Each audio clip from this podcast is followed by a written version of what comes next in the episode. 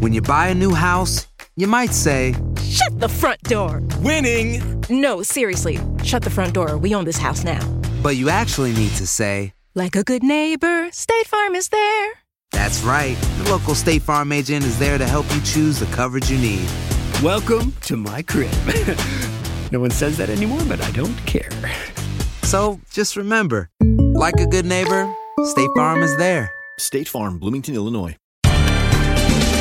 Bienvenidos al podcast de Buenos Días América, la revista radial más completa para los hispanos. Política, salud, economía, tendencia y deporte son algunos de nuestros temas. Bienvenidos.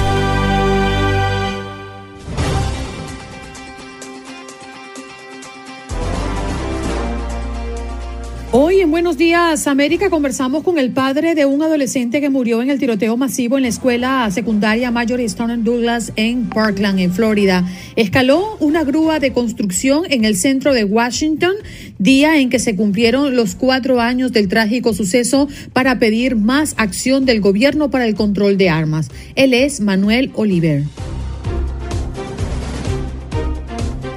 Además, en nuestro programa del día de hoy hablamos de la violencia en las escuelas. Nos visitó Claudia Papadopolo, quien es profesora de high school, para conversar alrededor de esta crisis que están viviendo muchas escuelas en todo el territorio nacional.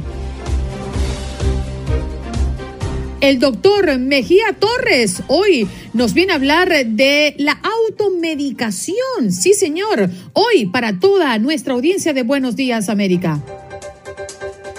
Pedro Antonio Flores. Hágala con los deportes para hablar de la Liga de Campeones de la UEFA, pero también la Liga de Campeones de la CONCACAF. Resultados y los próximos juegos de la Europa League, que usted también puede vivirlo a través de tu DN Radio, aquí donde vivimos tu pasión.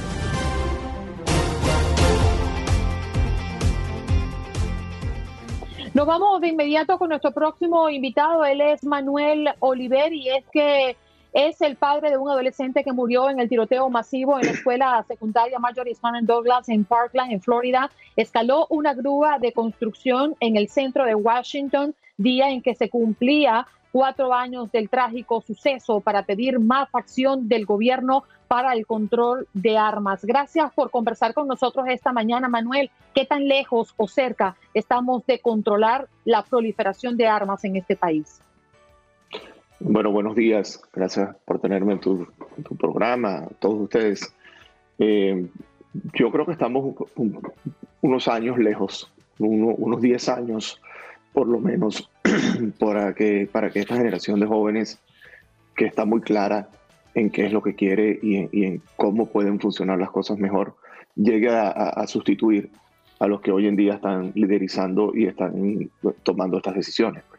Nuestros políticos están prácticamente afiliados eh, en muchos casos a, la industria de las armas y eso hace muy difícil que se avance. Por eso es que eh, cualquier acción que, que por sorpresa le, despierte la atención al resto del país, incluso al resto del mundo en este caso, em, es, más que bienvenida.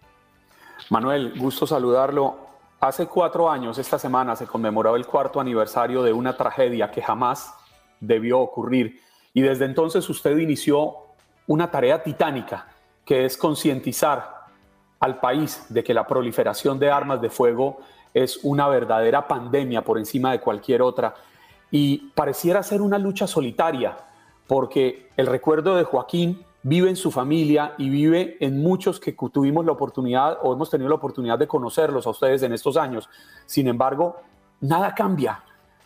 Usted no se siente agotado de, de ver que pide, pide, los hechos se siguen repitiendo porque los tiroteos se siguen repitiendo y nada pasa? Bueno, no, no, no es titánica, es eh, eh, legítima. Yo soy el papá de Joaquín y, cualquier padre estaría haciendo lo que sea en, orden de, proteger a su hijo. Y yo siento que yo todavía tengo el derecho de, defender a mi hijo. Eh, si eso se traduce a que mi hijo no tiene una presencia física dentro de la lucha, pero sí tiene un gran motivo eh, inspirador en cada una de las acciones que nosotros hacemos, pues eso es lo que me toca.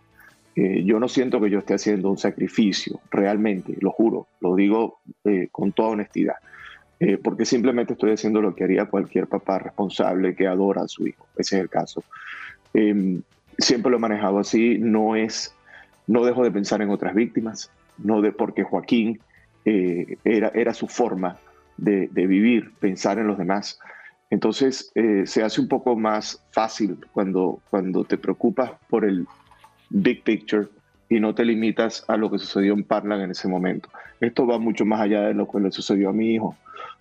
200 mil personas han muerto por violencia de armas desde que Joaquín fue abatido ese día. Es decir, esto es un problema muy grave y nosotros lo, lo, lo tomamos de esa forma, de una manera mucho más amplia. Manuel, ¿te sientes solo en esta lucha considera que las autoridades y principalmente el presidente Biden está en deuda cuando hubo una promesa de campaña? Es eh, correcto, no, no, lo pude haber dicho mejor yo. El, el, presidente Biden tiene una responsabilidad como presidente de un país eh, que es muy difícil, eh, encargarse de una cantidad de cosas, entre las cuales está, por supuesto, el tema de la violencia por las armas pero sí existió una promesa de campaña y un compromiso. Em, los políticos suelen hacer eso y uno pues al, final lo entenderá o no, pero en este caso es muy delicado. Las promesas cuando se refieren a, seres que uno ama, que uno perdió, se convierten en, algo que, es más que una promesa, es como una... Em, eh, hay, que hacerlo, pues no puedes dejar de cumplirme porque te estás refiriendo al, al ser que yo más he amado en esta vida. Entonces yo no voy por allí, yo soy un hombre de palabra, yo no voy por allí ofreciendo cosas que no, que no voy a cumplir. Y yo todavía creo que el presidente Biden puede resolverlo. Quiero que quede muy claro que yo no soy anti-Biden ni anti-Trump. Yo soy anti-violencia a las armas. Y sea quien sea el personaje que esté en la Casa Blanca, eh, si no está haciendo su trabajo, pues será la persona que yo apuntaré con mi dedo con ayuda de Joaquín. Manuel, sin embargo, y no quiero salir en defensa del presidente Biden, pero si uno quisiera ser un poco justo, eh, él se ha manifestado muchísimo, ha, ha planteado cosas, pero obviamente no parecen estar alineadas las políticas en Washington para encontrar una salida definitiva. La oposición a encontrar una modificación a la venta masiva de armas de fuego, de munición, pues es grande los, intereses son multimillonarios. ¿Qué nos hace falta? Porque yo siento que esto va más allá de la política, esto va relacionado a lo que somos como seres humanos y a lo que estamos planteando como sociedad. Tienes razón, em, pero ya no solo es la oposición. El, Partido Demócrata, em, que en este caso tiene una mayoría en el Congreso, eh, tampoco ha pasado ninguno de estos bills o estas propuestas del presidente. Y, las soluciones no, no, no se limitan a, propuestas. Propuestas podemos hacer nosotros cuatro en este momento las que queramos, pero si no se convierten en ley, pues significa que lo que estamos es hablando lo que nos gustaría hacer.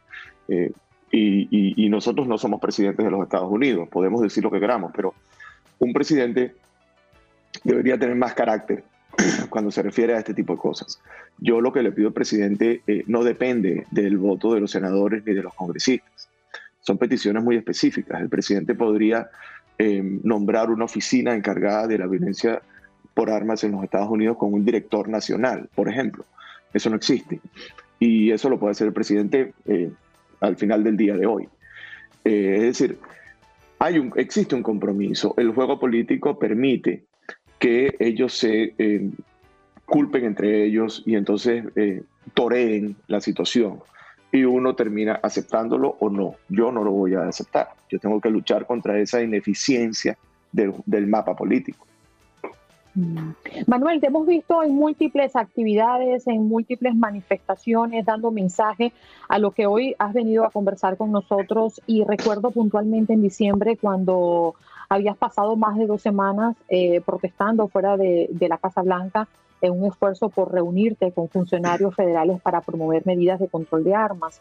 ¿Se ha logrado algún acercamiento en estos años eh, de constante insistencia, que tú digas, valoro este acercamiento, hay intención, se están sumando más y más personas a la lucha que hoy tengo? Sí. Em, sin embargo, esos acercamientos, eh, cuando vienen de la figura política, pueden significar oportunismo, ¿ok?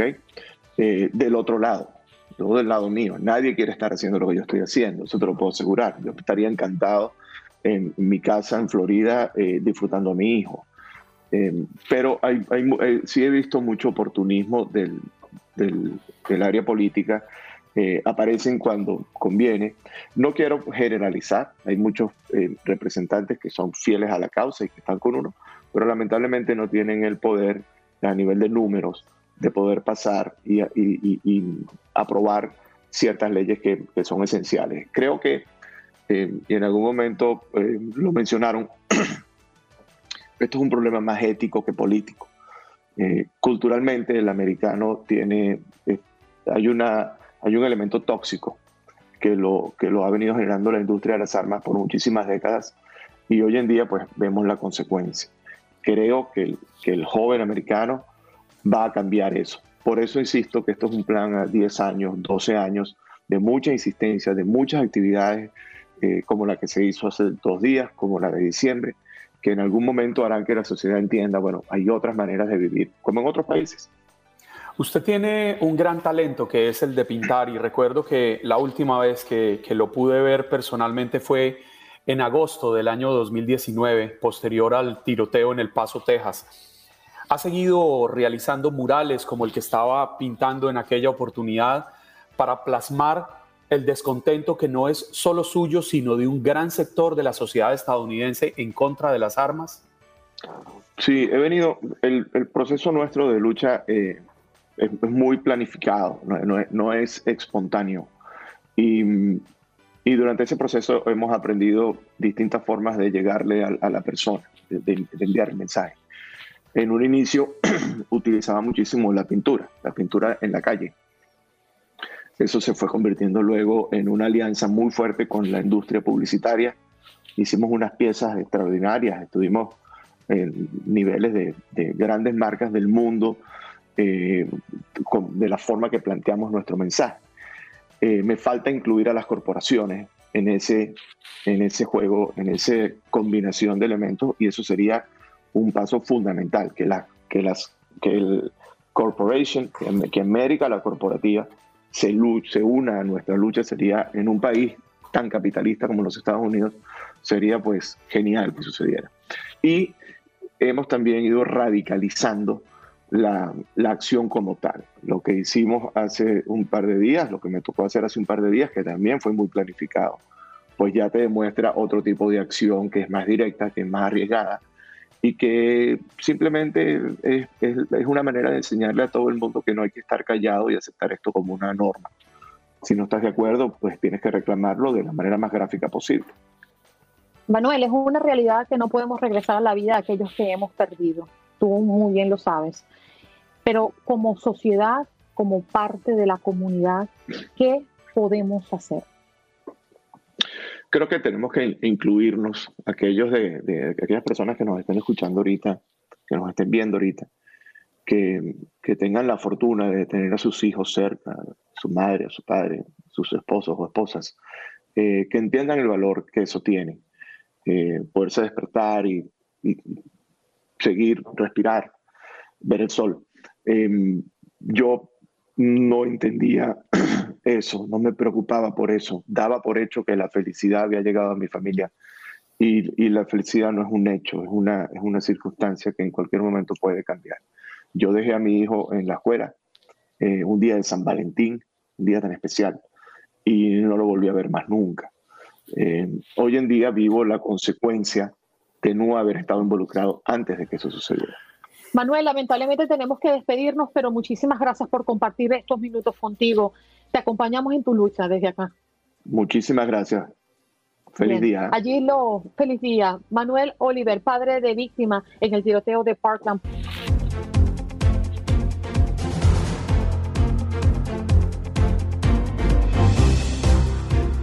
Vámonos con nuestra próxima invitada. Ella es Claudia Papadopolo, quien es profesora en high school a propósito de nuestro tema del día, la violencia en las escuelas. Muy buenos días, profesora. Gracias por estar esta mañana con toda la audiencia de Buenos Días América.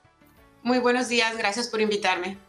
Profesora, desde bien temprano hemos abierto las líneas para que nuestra audiencia opine sobre la violencia en las escuelas. Y muchos coinciden con que hay mucha más violencia hoy que antes, pero también hablan del sistema. ¿Usted qué considera que esto es tan así y cómo funciona el sistema ante la violencia escolar? Bueno, tenemos que en realidad, en realidad eh, sentar la base. Antes de hablar del sistema, tenemos que hablar de por qué están ocurriendo eh, estos, estos casos de violencia en nuestros colegios. Eh, mi punto de vista como maestra es que la violencia en las escuelas es consecuencia de lo que les ha tocado vivir a los jóvenes, ¿no? la muerte de miembros de su familia por el COVID-19, la falta de contacto con su círculo de amistades, no ir a la escuela por un año, tener esas clases online eh, todo esto ha afectado mucho a nuestros estudiantes y lo que hemos visto en estos últimos meses es que las peleas han aumentado debido a la ansiedad, al dolor o la tristeza que ellos están pasando, ese nivel de estrés tan alto. Ahora, eh, con respecto al sistema, eh, el sistema escolar, por lo menos en mi colegio y en mi distrito, se ha establecido ahora, los colegios han establecido nuevos recursos para la salud mental de los estudiantes. Tenemos programas como Social Emotional Learning, aprendizaje emocional y, social, que son impartidos a los estudiantes todas las semanas. Eh, mi consejo a los padres de familia es que se contacten con los consejeros, con los school counselors de sus hijos. Si hay un sistema en pie, si se han tomado nuevas medidas. ¿Crees que ha afectado, eh, Claudia, buenos días? ¿Crees que estabas hablando de que la pandemia, eh, las clases virtuales, que parece muy cómodo, ¿verdad? Para muchos y, muy incómodo para los niños, que han sido realmente los más damnificados en estas decisiones. Ojo, sí, la pandemia ha afectado a todo el mundo y, por supuesto, esto era parte de una medida de protección. Pero ¿crees que se han tomado por ahora las medidas necesarias eh, para solventar estos problemas? Porque estamos viendo índices altísimos de suicidio y de bullying en las, eh, de niños, no en las escuelas propiamente, sino eh, como, imagino que como resultado de la pandemia de estas clases virtuales que hablas, ¿hay medidas psicológicas, digamos, suficientes a día de hoy? Mira, sí hay medidas suficientes, pero yo creo que esas medidas están surgiendo y se está, se está construyendo el sistema al mismo tiempo que están surgiendo los casos. Entonces ocurre la violencia y al mismo tiempo, bueno, el, social emotional learning, vamos a darles dos o tres clases más a la semana, pero al mismo tiempo todo está surgiendo, ¿no? Todas esas peleas. Eh, tú puedes estar dando un social emotional learning session, eh, una sesión en, tu aula cuando hay una pelea afuera. Y además estas eh, social emotional learning, las clases de, de emociones, me imagino, de aprendizaje emocional, ¿Crees que también se las tienen que dar a los padres? Porque ¿qué hacemos si solo se las damos a los niños? Y todos los padres no son magníficos, seamos realistas. Hay niños que llegan a casa y pasan ocho horas luego delante de los videojuegos y televisión sin que nadie les enseñe absolutamente nada. Entonces esos padres también deberían ser enseñados a educar. Mi opinión personal es que los padres deberían de ser los primeros en ser educados en esto, ¿no? Eh, la situación ideal sería un workshop para padres de familia. Juntémonos a las 3 de la tarde, eh, a las 5, en los fines de semana, a hablar. Em, claro, esas asambleas que antes se hacían, ahora no se pueden hacer por el social distance, right? Entonces, bueno, hay vamos a hacerlo por Zoom entonces. Entonces es como un círculo. Em, pero es súper importante que los papás eh, eh, sean también incluidos en ese círculo. No es nada más eh, la escuela o la maestra y los jóvenes. somos todos los que estamos en el sistema de los muchachos. Todos tenemos que actuar. Y claro, nuestra prioridad es la salud mental de ellos. Pero yo sí quisiera preguntarle, porque yo recuerdo mis épocas de, estudiante, de las que ya pasaron muchos años, pero las, las recuerdo muy bien. Y había violencia, había peleas, había abusos, había el bullying, que en español llamamos eh, matoneo. Todo esto lo había. Y a mí me da la impresión de que había más de lo que hay hoy en día. ¿No será que esa impresión de que hoy se ha aumentado se debe a la capacidad de tener un teléfono a la mano que permite grabarlo y publicarlo inmediatamente y replicarlo y magnificar unos hechos que realmente siempre han estado en nuestras escuelas? Totalmente.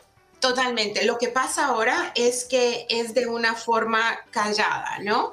O sea, tú antes en tu escuela veías la amenaza, la pelea y sabías que eso era como un volcán en erupción, ¿no? Que en un momento iba a explotar y los chicos iban a pelear. Ahora no. Ahora todo es en el celular. La comunicación surge ahí. Eh, como quien dice, el problema se está cocinando y de repente todo explota. Eh, y entonces, bueno, pensamos o percibimos que, bueno, no, no, no, es tanto, no hay tantos problemas. Y sí los hay, pero están pasando en el celular. Eh, yo creo que esa es la segunda pandemia, ¿no? Eh, el hecho de que estamos tan pegados al celular. No solo... profesor, a mí me llama, me llama la atención el procedimiento. Usted que está allí eh, en la escuela, ¿qué es lo que ocurre cuando un padre manifiesta por la opinión de su hijo que está siendo maltratado. Yo soy madre, voy a la escuela, reporto lo que me ha dicho mi hijo, hay evidencias porque llega con moretones, como el caso del niño eh, que se intentó suicidar en Utah de 12 años. ¿Qué es lo que pasa después de esa advertencia por parte de los padres? ¿Qué proceso tiene que cumplir para que algo ocurra? Mira, eh, yo puedo hablar por mi, eh, eh, con respecto a mi colegio, ¿no? A, la escuela donde yo trabajo. Eh, hay un proceso. Cuando el padre reporta algo, inmediatamente se tiene una reunión no solo con los consejeros, sino que también los directores del colegio. en nuestro colegio tenemos el, un representante de, la policía del área, ¿no? Que eh, también cuando se hace un reclamo eh, de esta forma, ellos están presentes. Y claro, se hace una investigación. después de la investigación, entonces ahí proceden con las consecuencias ¿no? para, para los estudiantes. Claro, sí hay procesos, pero yo creo que, que cada distrito actúa de una manera distinta. Mm. O sea, los procesos no están estandarizados, perdón, Juan Carlos. Em, en, la Florida sí, eh, pero no, bueno, no es uniforme con el resto del país, ¿no? Los procesos son distintos. Y es más, supongamos que tienes un, colegio charter, como donde yo trabajo, en un charter. Eh, en un colegio charter, eh, como que es más como que si tuvieras una lupa, eh, eh, no sé, como que nos fijamos más eh, en lo que está pasando eh, tenemos tal vez un poco más de, cuidado, porque somos un, tipo de colegio distinto. Un colegio privado lo, va a manejar distinto y los colegios públicos de una forma eh, totalmente distinta, pero eh, las bases, las reglas son las mismas, ¿no? Se tiene que tener la reunión, se tiene que llamar a las autoridades, se tiene que hablar con los padres de los otros chicos también. O sea, sí se abre una investigación. Antes de que se nos acabe el tiempo, Claudia, ¿cómo cambiar la percepción de que vivimos en una sociedad machista, en una sociedad donde imperaría la ley del más fuerte? Porque es cierto que muchos padres acuden a aquella vieja frase de no se deje, hágale lo mismo, sea hombrecito, defiéndase. Y resulta que lo que estamos es enseñándole violencia a nuestros hijos. No hay que enseñarles ni a que peguen tampoco a que pongan la otra mejilla, como, como dice la Biblia, pero, pero hay que encontrar un punto de equilibrio y cambiar ese, ese, ese, fondo de la sociedad que nos está convirtiendo en personas violentas, intolerantes. Fíjate que yo creo que lo importante es, es que los padres se comuniquen con los hijos, eh, que tengan esa conversación eh, en momentos de bajo estrés es, es, en realidad un poco más sencillo. No es de sentarse y hablar con ellos y decir, tenemos que tener una conversación seria. No, es simplemente... Em, cuando estás cocinando, cuando estás viendo televisión, deja tu celular a un lado y háblale a tu hijo. Háblale a tu hijo, platícale eh, hay que abrir las vías de la comunicación, ¿no? Eh, platicar en momentos de bajo estrés es súper importante. Em, es establecer la confianza. El adolescente siente que se le, si, el adolescente siente que se le escucha, entonces va a tener la confianza de contarte cosas. Y son las preguntas básicas. Hey, cuéntame de tu nueva maestra. ¿Cómo te va en, esa clase? Cuéntame de esa amiguita. Cuéntame de ese amiguito. ¿Qué piensas de la fiesta? No, entonces comunicación. Profesora, yo tengo una duda y, y usted que tiene tanto tiempo eh, como profesora y está allí en la primera línea, ¿qué es lo que pasa con un niño que hace bullying? Que un niño que tiene tanta ira y tanta rabia y la descarga sobre otro compañero. ¿Qué es lo que está pasando en su familia o cuál es el patrón que se repite? Seguramente el muchacho que hace bullying es porque él también es víctima de bullying. Em, a veces en casa eh, tienen, existe la problemática familiar, ¿no? Donde la forma de comunicación se pasa un poco de, se va fuera de, las normas, eh, de, las normas eh, digámoslo así, de la buena educación, ¿no? De hablarse bien, de, el simplemente buenos días a tus hijos, el por favor y el gracias. Y muchas de esas cosas se han perdido. Em, cuando nosotros mencionamos cosas así, es como que, ay, estás viejita, ¿no? Ay, mi profe ya eh, está vieja. Yo se lo menciono a los padres también. Les digo, la forma como nosotros hablamos a nuestros hijos es como ellos van a hablar con los Totalmente. ¿no? Es, es, es, simplemente que nosotros damos el ejemplo y tenemos que darnos cuenta de eso. Y también creo que influye mucho la, la confusión que hay de pensar eh, eh, que a la escuela se manda a los hijos a que te los eduquen y te los devuelvan educaditos a casa. Que eso pasa ah, en muchísimas ocasiones, por no decir en el 99% de los casos. Yo he oído muchas veces, no tengo hijos, pero tengo amigas y cientos con hijos. Y he oído, ay, esto, ¿y no te lo han enseñado esto en la escuela? Vamos a ver, es que es profesora ¿Qué profesora? Yo, que no... he repetido tantas veces aquí en el programa que a los hijos los enviamos a la, a la escuela a que aprendan matemáticas, a que aprendan geografía, sociales, historia, para que aprendan valores. Tienen un papá y una mamá. Claro, claro. que si no, no, em, tenga hijos, no tengas hijos. Exactamente, no, y, es, muy, es cierto, es muy interesante, ¿no? Ver, ver esa dinámica, porque tienes a los padres diciendo, ay, pero es que esto es educación de casa, ¿cómo es que no me dice buenos días? ¿Cómo es que les estoy hablando y no me ven a los ojos? Tienen el celular, es educación de casa. Eso decimos los profesores. Van a la casa y los padres dicen, ay Dios mío, pero ¿qué estás aprendiendo en el colegio? ¿La maestra no te ha enseñado? Se tira la pelota y no solo eso, sino que en muchos casos los adultos lo decimos en voz alta y los estudiantes lo están escuchando. Y entonces son mixed messages, ¿no? O sea, los mensajes de toda clase que reciben y dicen, bueno, eh, no, concuerda, aquí no hay, no, no, no, no fluye el, mensaje. Pero, Claudia, una pregunta personal para plantearle lo siguiente. ¿Usted de pues dónde es? ¿Perdón? ¿De dónde es usted? Ah, de Guatemala. Bueno, yo no sé cómo sea en Guatemala, me imagino que es muy parecido a como es en Colombia y Venezuela, donde conozco los sistemas educativos, pero es que siento que aquí en Estados Unidos es difícil entablar esa comunicación.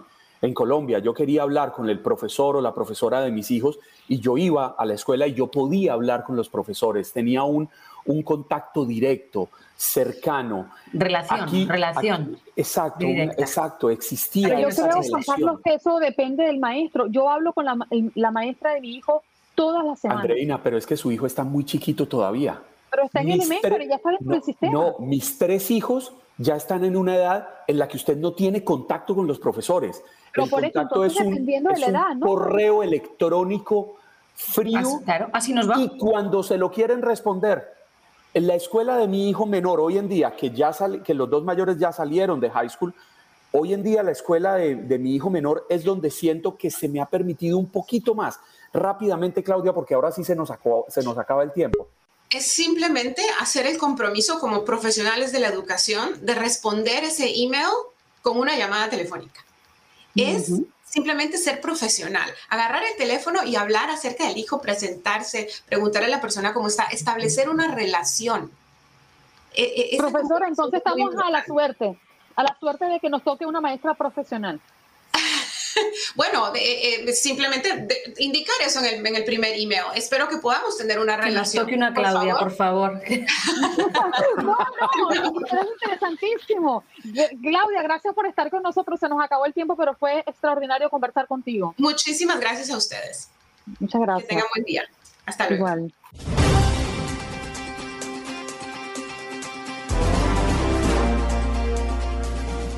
Sí, señor, y ya se ha conectado. Claro, ya está. Como ustedes lo pidieron, ahí está. ¡Eh, doctor! Pero usted entró arreglándose la camisa. ¿Usted cómo se veía corriendo? A mí me gustan mayores.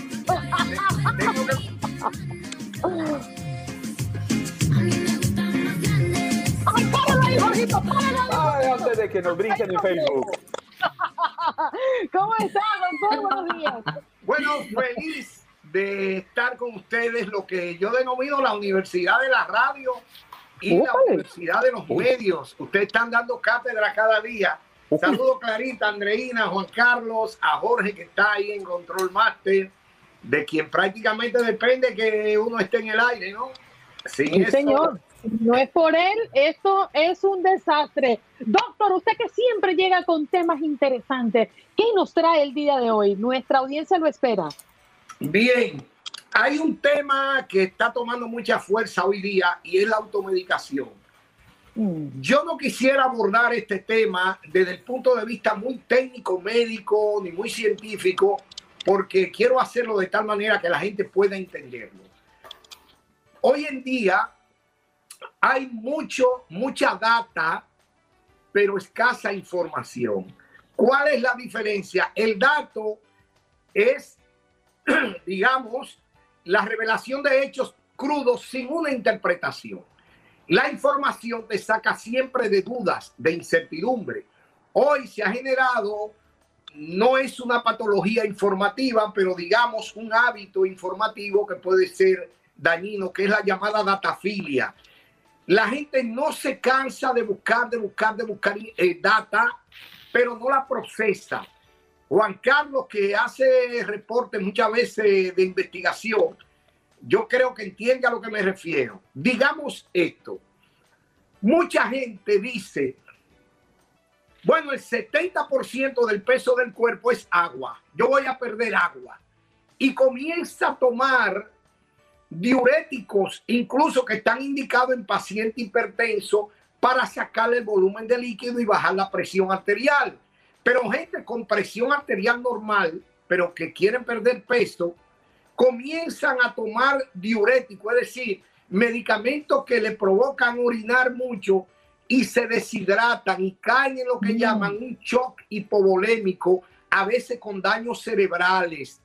Porque ellos creen que el, cuando la, la data te dice el 70% del peso corporal es agua, no es H2O como agua de un botellón o de una botellita. Es líquido que está en tu cuerpo, pero que es parte de estructuras orgánicas muy importantes. Por ejemplo, el líquido cefalorraquídeo. El cerebro no es una masa seca que está ahí adentro como una piedra. No, él está suspendido en un líquido llamado cefalorraquídeo. Por eso es que tú ves que estos movimientos, tú sientes que te da mareo es lo que le pasa al boxeador porque el cerebro se mueve dentro de ese líquido con esos impactos. Pero aparte de eso, la sangre, es, ese componente líquido es el agua que se lo da.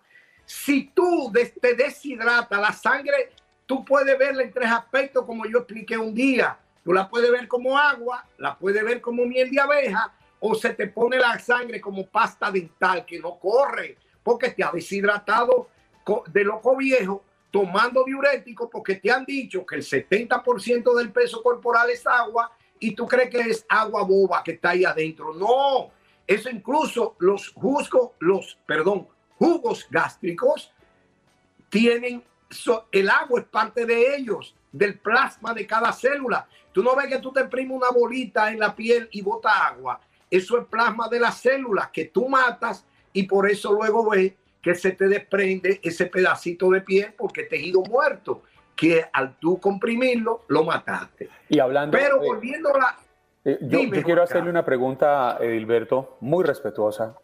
Hablando de esa agua, yo podría pensar que no, estoy gordito, sino que estoy inundado. Exacto, según esa teoría. Acabo de entenderlo todo. Es, exacto, según esa teoría, lo que usted tiene mucha grasa, compadre. Ahora, no quiero... No, no, no, no, no me refiero a ti en el caso, sino a la gente que está gorda, eso es tejido adiposo, es grasa que hay ahí y la gente dice, ah, mira, tengo esto aquí, una faja, estoy sudando.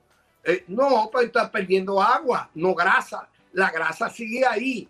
Bueno, eh, mira, con relación a la automedicación, el texto del de el doctor Harrison dice esto, algo que tú aprendes en la universidad. Todo aquel que es médico de sí mismo tiene como paciente a un loco, porque hay un componente emocional. Mira, el uso de los antibióticos es una locura. Tuve mujeres hoy día con flujo vaginal que no se le quita. ¿Por qué? Porque comienza a usar óvulos vaginales que contienen antibióticos y terminan destruyendo la flora natural de defensa que tiene el epitelio vaginal para defenderse solo, que produce un nivel de acidez, un pH que va de 4.5 a 5 y ese agrio que tiene la vagina es su propia defensa, pero comienzan a meterle antibióticos. Entonces, la bacteria acidófila que están ahí para defenderla, la destruyen y dejan la vagina sin defensa. Por eso que... Doctor, pero... ¿eh? Es por eso que cuando nosotros vamos a la farmacia hay medicamentos que están dentro de, la asistencia de los especialistas donde reciben un récipe o una, o una sugerencia del médico y hay otras que tú la puedes tomar y llevársela como los antigripales, eh, el, el ibuprofeno, el acetaminofén. Es por eso que existe esa barrera a la hora de comprar un medicamento, en este caso los antibióticos. Es exactamente. Entonces, eso va creando también una especie de resistencia de las bacterias que antes era susceptible a tú tratarla con antibióticos, pero ahora se han hecho resistentes. ¿Por qué? Porque tú no estás usando la dosis adecuada. Por ejemplo, 500 miligramos cada 8 horas. Pero tú dices, bueno, como yo no tengo infección, me voy a tomar una cápsula hoy eh, para prevenir. No, los antibióticos no se usan para prevenir, es para tratar infecciones. Cuando tú usas una dosis baja, las bacterias se van aclimatando a eso, adaptando y ya se hacen resistentes a los antibióticos. Pero te voy a dar un dato sumamente importante. ¿Quién se mete antibiótico en los ojos todos los días para lavarse los ojos? Nadie. No. Tú te lavas los ojos con agua por fuera y ya. Bueno, pues hay parte del cuerpo, como la vagina, que es igual. Tiene un lavado exterior, pero usted no puede meterse metiendo óvulos y eso. Pero otra cosa, las enfermedades virales, todas, todas, sin excepción, son resistentes a los antibióticos. Los virus, todos los virus no son resistentes a los antibióticos. Es decir, no se tratan con antibióticos. Sin embargo, la gente tiene una gripecita, una enfermedad viral o cualquier virus. Incluso si el mismo médico no le indica antibióticos, se enojan con el médico. Ah, pero lo que hizo fue que me robó el dinero. Y el médico le dice, no, pero come naranja y tómate un acetaminofén y ya, es un virus. Ah, no, vino a robarme el dinero porque la gente se ha hecho adicta al uso de antibióticos. Eso es fatal, porque además, fíjate, los antibióticos, aparte de, de aumentar la resistencia, afectan tu sistema de metabolismo, porque muchos son de filtración hepática y a veces tú estás forzando tu hígado a metabolizar los desechos y tener que eliminarlo. El cuerpo tiene dos vías para metabolizar y eliminar desechos.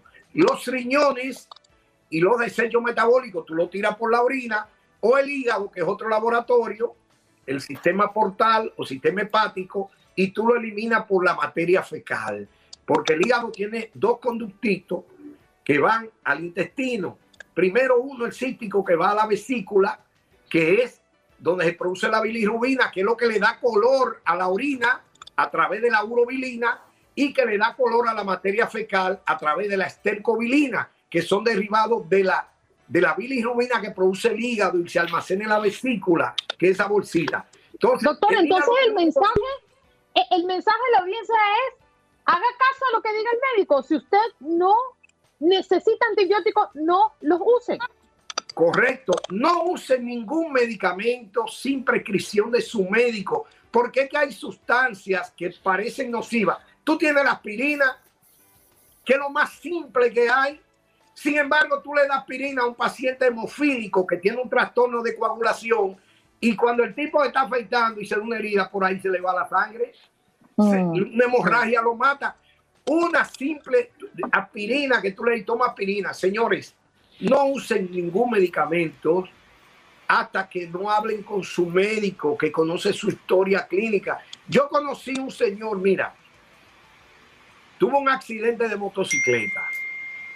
Lo llevaron al hospital rápidamente, no tenía nada, salió consciente. Pero al otro día tenía un dolor de cabeza. Le seguía el dolor de cabeza y él tomando acetaminofén, acetaminofén.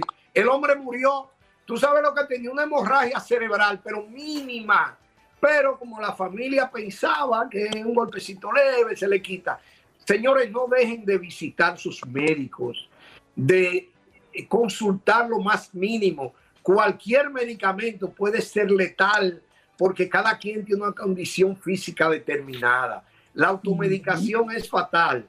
El postulado es todo aquel que es médico de sí mismo tiene como paciente a un loco. Señores, siempre consulten los profesionales. ¿Qué mensaje? Muchas gracias, mensaje doctor. Extraordinario. Tan importante el mensaje, máxime en esta época en la que decidimos dejarnos guiar médicamente de los políticos, como si usted tuviera un infarto y fuera donde el alcalde. No, No, bueno, pero yo creo que ha los sido médicos. Tradición también llamar a la abuela, a la tía y atender a todas las recomendaciones de los amigos. El muchacho se cae y tú le pones 500 cosas en la cabeza porque te lo dijo el primo, el vecino, la mamá y la suegra se pone brava si no atiendes a su recomendación. Es una locura. Doctor, muchas gracias por estar con nosotros esta mañana. Gracias a ustedes, buen fin de semana. Igual para usted. Mira, el doctor se fue de fin de semana hoy jueves por la mañana. Es decir, que no aguanta dos ferias como el colato. se lo merece, tiene derecho a descansar. Estás escuchando el podcast de Buenos Días América, la revista radial más completa para los hispanos. Escúchanos en las diferentes plataformas: Euforia, Spotify, TuneIn y iHeartRadio. Tu DN Radio. Vivimos tu pasión. The Home Depot tiene el regalo ideal para el papá que hace de todo por su familia, como tener el césped cuidado y el patio limpio para disfrutar más del verano juntos. Además, te llega hasta tu puerta con entrega el mismo día. Obtén hasta 150 dólares de descuento en herramientas inalámbricas para exteriores de Milwaukee. El mejor regalo para papá lo encuentras en The Home Depot. Haces más, logras más. Ordena artículos seleccionados en inventario antes de las 4 pm, sujeto a disponibilidad. Co- Como dicen los grandes, la liga se gana partido a partido. Partido a partido. En Buenos Días América, Contacto Deportivo. Hágala, señores. Escucha y transpórtate a Europa. La Champions, mi querido Pedro Antonio Flores. Hágala. ¿Cómo está? Tiempo sin verlo. ¿Cómo están? ¿Cómo están, hombre? Qué gusto, qué gusto poderlos saludar en estos buenos días y qué mejor que con esta música de ensueño. Es música para mis oídos después de lo que hemos estado viendo de partidos de Champions y que hemos tenido, pues la verdad, muy buenos juegos a través de tu DN Radio, que eso es lo más importante. Tenemos toditita la Champions, tenemos la Europa League, tenemos muchas cosas para presentar, pero el día de ayer el Liverpool, bueno, pues termina, sí pasando algunos, algunos apuros, ¿no? En el arranque de, del, eh, del partido, pero pues terminó finalmente derrotando dos goles por cero a- al Inter, ¿no? Y, y en el otro partido, el Bayern Múnich es el que se metió en problemas, ¿no? Porque estuvo incluso muy cerca de perder el juego frente al Salzburgo allá en Austria. El Salzburgo se puso en Pero ventaja. a esto, a esto, Pedro, es una cosa impresionante. Yo, a mí me va a dar un infarto. Sí, bueno, el poderoso Bayern Múnich, imagínate, ¿no? Nada más batallando, ¿no? Con, este equipo austriaco que por primera vez, pues, eh, llegaba a estas instancias de Champions y tenía al gran poderoso enfrente y, así estuvo de ganar. Al final, bueno, viene una, una gran jugada del equipo alemán para terminar, eh, pues, empatando el, partido al final uno por uno Así queda este, este partido. Obviamente, pues la vuelta tendrá que, jugarse en Múnich. Eh, y eso, bueno, pues obviamente le favorece a los alemanes, pero hay que estar muy al pendiente de lo que va a pasar justamente en estos juegos de vuelta. Liverpool sacando ventaja, eh, este quedando empatado uno por uno Salzburgo y Bayern Múnich. Y el día de hoy, pues una cosa que teníamos mucho tiempo que no veíamos, ¿no? Sí, juega el Barcelona pero en Europa League. En Europa League ya no le alcanzó para meterse a la Champions, ¿no? Cuánto extrañarán a, Leo Messi, cuánto no extrañarán muchas cosas los del Barcelona. Hoy, hoy juega Barcelona ante el Napoli de Italia, ¿no? Este partido que también tenemos a través de, de TUDN Radio, ¿no? Juega también Borussia Dortmund contra el Rangers, el Sheriff contra el Braga, el Betis visitando al Zenit de San Petersburgo entre otros, ¿no? El Porto contra la Lazio y la Real Sociedad frente a Leipzig y Sevilla contra Dinamo Zagreb. No son algunos de los partidos que se tienen justamente para este día de la Europa League. Actividad internacional, pero mira, me sigue dando, pues la verdad, mucho gusto ver estos, estos partidos que ya son a ida y vuelta, a muerte y que son de gran, de gran nivel, Andrei. Pedro, menciona muchos equipos, pero el equipo de Andreina no está ni en la Champions, ni en el Europa League, no está Lo acaba de mencionar, el Barcelona. No, el Brujas de Bélgica es el que yo hablaba. No, soy de Bruja. Ah, no es de Bruja. Ah, perdón, yo me, equivoqué. No, ese no está, ese no está, ¿eh? no está, no está, no está. Además, bueno, si ya hablamos de, de, Champions, hay Champions League, pero pues también de nuestra, de nuestra zona, ¿no? De acá, de este lado del charco, la CONCACAF Liga de Campeones, ya platicaremos porque entraron en acción los equipos mexicanos. León ganó y Cruz Azul también. Así es, así es, Andreina. Saludos para todos. Hubo actividad dentro de la CONCACAF Champions League. Bueno, la que tenemos de este lado, los equipos mexicanos tienen su participación. Le va muy bien, ¿no? Al equipo de León ganándole al Guastatoya de Guatemala un equipo que, bueno, pela los ojos claros, así se llama Guastatoya, el equipo de, de eh, eh, Guatemala, ¿no? Un, plantel modesto que también está buscando hacer historia, su segunda participación en su historia de este equipo guatemalteco, pero bueno, en casa termina perdiendo 2 por 0 ante un León que incluso terminó perdonando, ¿no? En algunas ocasiones, pero trae la ventaja ya para el juego de vuelta el próximo martes, ¿no? Este fue el primero de los partidos que tuvimos la oportunidad de transmitir a través de TUDN Radio. Después el Cruz Azul se fue y se metió al frío canadiense, ¿no? A enfrentar al Forge en un partido cerrado.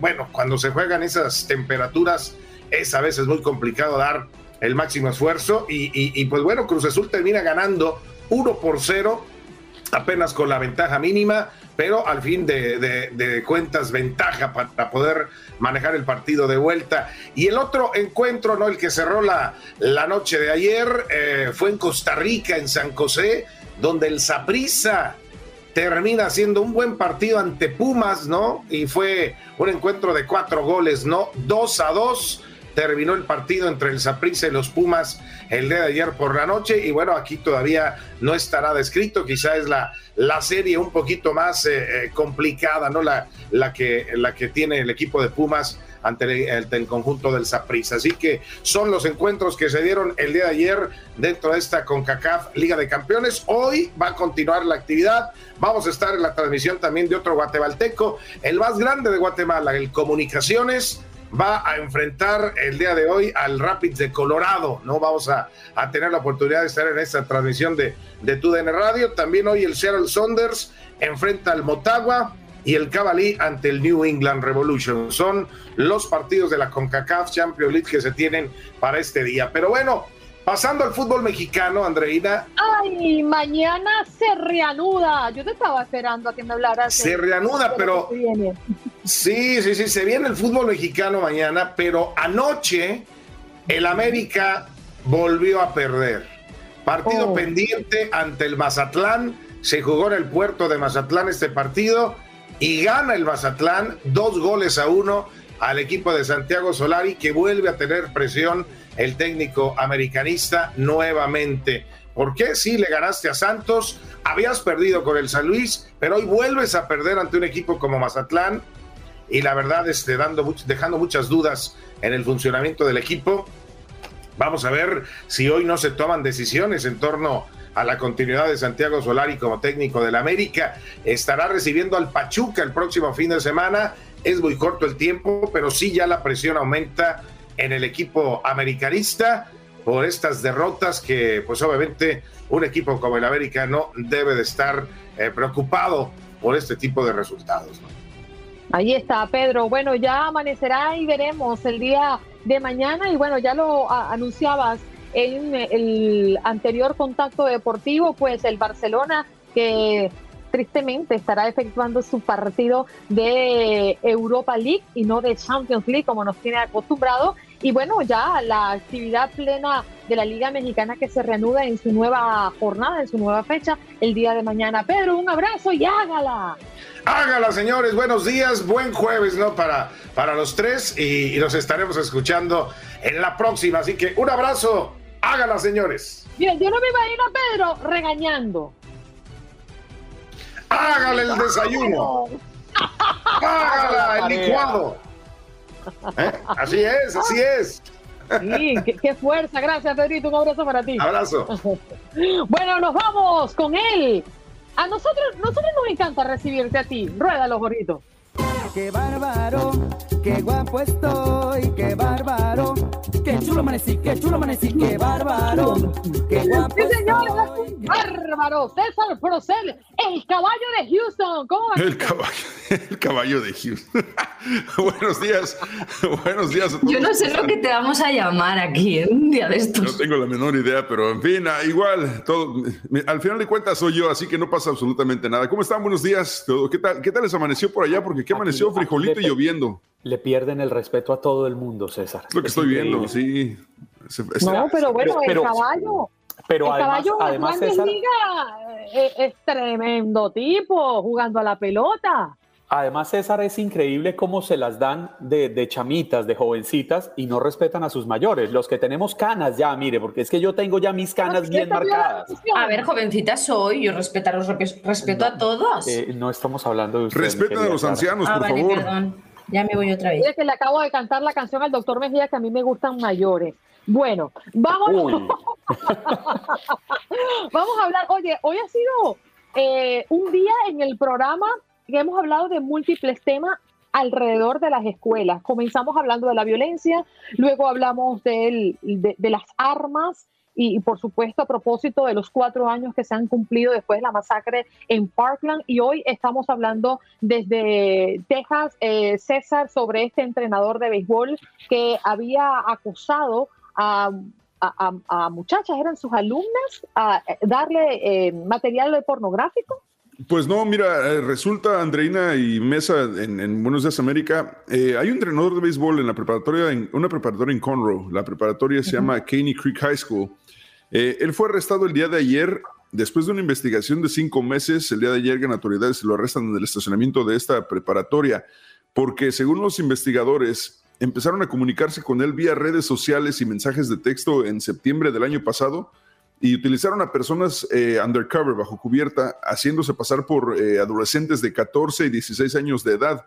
Durante estas comunicaciones con este tipo, mensajes de texto y por internet, él tenía mm, conversaciones explícitas con estas menores de edad, eh, de índole sexual, por supuesto. Entonces, las autoridades con, con todas estas pruebas y también basándose en declaraciones que, de Johnson, que es posible que también haya tenido de alguna forma relación con ex estudiantes, porque anteriormente a trabajar aquí en Caney Creek High School, él estuvo trabajando en, este, en, una preparatoria de, uh, Aldin, se llama Aldin Davis High School, por ocho años. Entonces, con toda esta información, las autoridades llegan y lo arrestan. Él llegó a Caney Creek High School en el 2020 como coach eh, de béisbol Digo, como previo a eso trabajó en Eldin Davis High School, eh, ahora lo arrestan con estas investigaciones, su, le ponen una fianza de 250 mil dólares, pero obviamente podría enfrentar aún más cargos, están todavía bajo investigación.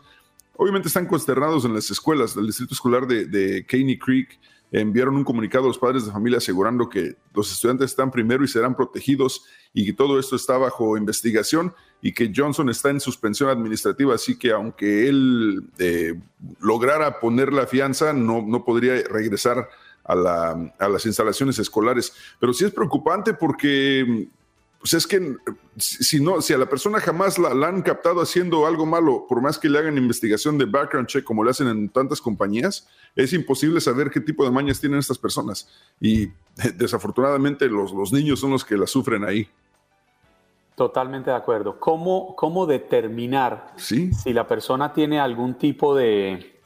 trastorno. De, trastorno, esa es la palabra, gracias César, de trastorno que lo lleve a eso si la persona nunca ha pasado por un médico, si la persona nunca ha sido tratada, si la persona nunca ha sido investigada, como usted muy bien lo plantea. Finalmente creo la culpa tampoco termina siendo de la escuela, porque la escuela, entiendo yo, las escuelas en Estados Unidos tienen unos protocolos bastante exigentes al momento de contratar a sus empleados precisamente para protección de nuestros hijos. Pero no, no es perfecto el sistema. Totalmente de acuerdo. O sea, tú puedes hacerle una, investigación de, historial a cualquier persona y no te va a aparecer. Y, si nunca han sido captados o arrestados, no te va a aparecer absolutamente nada. Pero tampoco significa que las personas son totalmente inocentes. Entonces, no, la escuela tampoco tiene, ahí tienes toda la razón, la escuela tampoco tiene la culpa. Eh, simplemente, pues no hay manera de saber realmente el pasado de una persona a menos de que ya hayan sido arrestados previamente o que tengan algún antecedente penal. Entonces, y es que, y es que César, eh, quería decirte al, hilo de lo que estás diciendo algo, y mm, aunque Juan Carlos dice que las escuelas tienen eh, pues eh, pruebas, ¿no? procesos muy estrictos, nadie lleva un cartel puesto. Entonces es muy difícil interceptar a, este tipo de personas, porque si haces una entrevista inmaculada, no tienes antecedentes penales, por cómo te van a cazar, pues de ninguna manera. Ni usted anda diciendo mucho gusto, soy Pedro Pérez Pérez y soy violador. Exacto, hasta que no hay un antecedente criminal público y obviamente esa persona ya no se presenta ni siquiera a una entrevista en un colegio, eh, es imposible interceptar a este tipo de, de depravadores o de, no sé cómo llamarlo. No, pues ojalá, que esta investigación arroje que realmente no ha tenido este, ningún contacto íntimo con, estudiantes y que simplemente esta vez fue la, primera vez que lo intentó y lo pescaron y esto, este problema se acabe, eh, por lo menos para esta high school, porque obviamente son muchas familias desafectadas cuando pasa algo así. Sí, y uno como padre le da terror en que estas cosas sucedan muy cerca de nosotros y tú comienzas a mirar a todos como culpables, ¿no? Porque bueno, la verdad es que uno no quisiera ver eh, a sus hijos o a sus hijas cerca de una persona así. César, nos enganchamos contigo. Oye, yo estoy aquí eh, en 3 y 2 porque es que la pelota no va a comenzar si esta gente no se pone de acuerdo. Hoy hay una nueva, una nueva reunión con la MLB y con el sindicato de jugadores de grandes ligas. A ver si esto se resuelve. Pues ojalá que ya se resuelva porque ya son que 78 días de, huelga y si esto no se resuelve estamos a semanas de que empiece el spring training. O sea, ¿qué va a suceder? Eh, nos, nos, quedaremos sin, con temporada corta de béisbol o sin temporada de béisbol? ¿Te imaginas? No, yo no No, yo no me imagino eso. O sea, que, suspendan, que suspendan a los, o sea, que suspendan a los Yankees y a los Dodgers, pero que los demás equipos jueguen. Claro, claro. bueno, César, nos enganchamos contigo. Mira, estamos muy cerca de tu programa. Un ratito, hora y media, los esperamos ahí en, 93.3 FM en Houston. Eh, programa de una hora solamente porque le doy Europa League y entonces a las 11 habrá cobertura del, del partido del Barcelona. Así que pues estaremos ahí pendientes. Ya te comienzan a fastidiar el, horario, César. Sí, voy a, tener que empezar desde ahorita para que eh, cortarles un horario a ustedes para tener programa, porque si no. Ay, Dios mío, gracias, César. Un abrazo para ti. Cuídense. bye, bye. Nosotros felices de entregarle una hora, ¿verdad? Yo creo. Yo te iba a decir, si hay, que, si hay que entregarle una, hora, seamos generosas, es rubia, y le damos la hora de 6 a 7 de acuerdo contigo, tú, tú siempre estás lúcida, Clarita, y eso me gusta de tu personalidad, muy lúcida siempre, dando buenas ideas. Yo cuando de repente oigo la palabra off, se me activan todos los cables. Es una científica. Bueno. Es lo que llamamos un científico. Gracias por acompañarnos en nuestro podcast. Buenos días América. Y recuerda que también puedes seguirnos en nuestras redes sociales. Buenos días AM en Facebook y en Instagram. Arroba Buenos días América. AM. Nos escuchamos en la próxima. The Home tiene el regalo ideal para el papá que hace de todo por su familia. Como tener el césped cuidado y el patio limpio para disfrutar más del verano juntos. Además, te llega hasta tu puerta con entrega el mismo día. Obtén hasta 150 dólares de descuento en herramientas inalámbricas para exteriores de Milwaukee. El mejor regalo para papá lo encuentras en The Home Depot. Haces más, logras más. Orden artículos seleccionados en inventario antes de las 4 pm, sujeto a disponibilidad.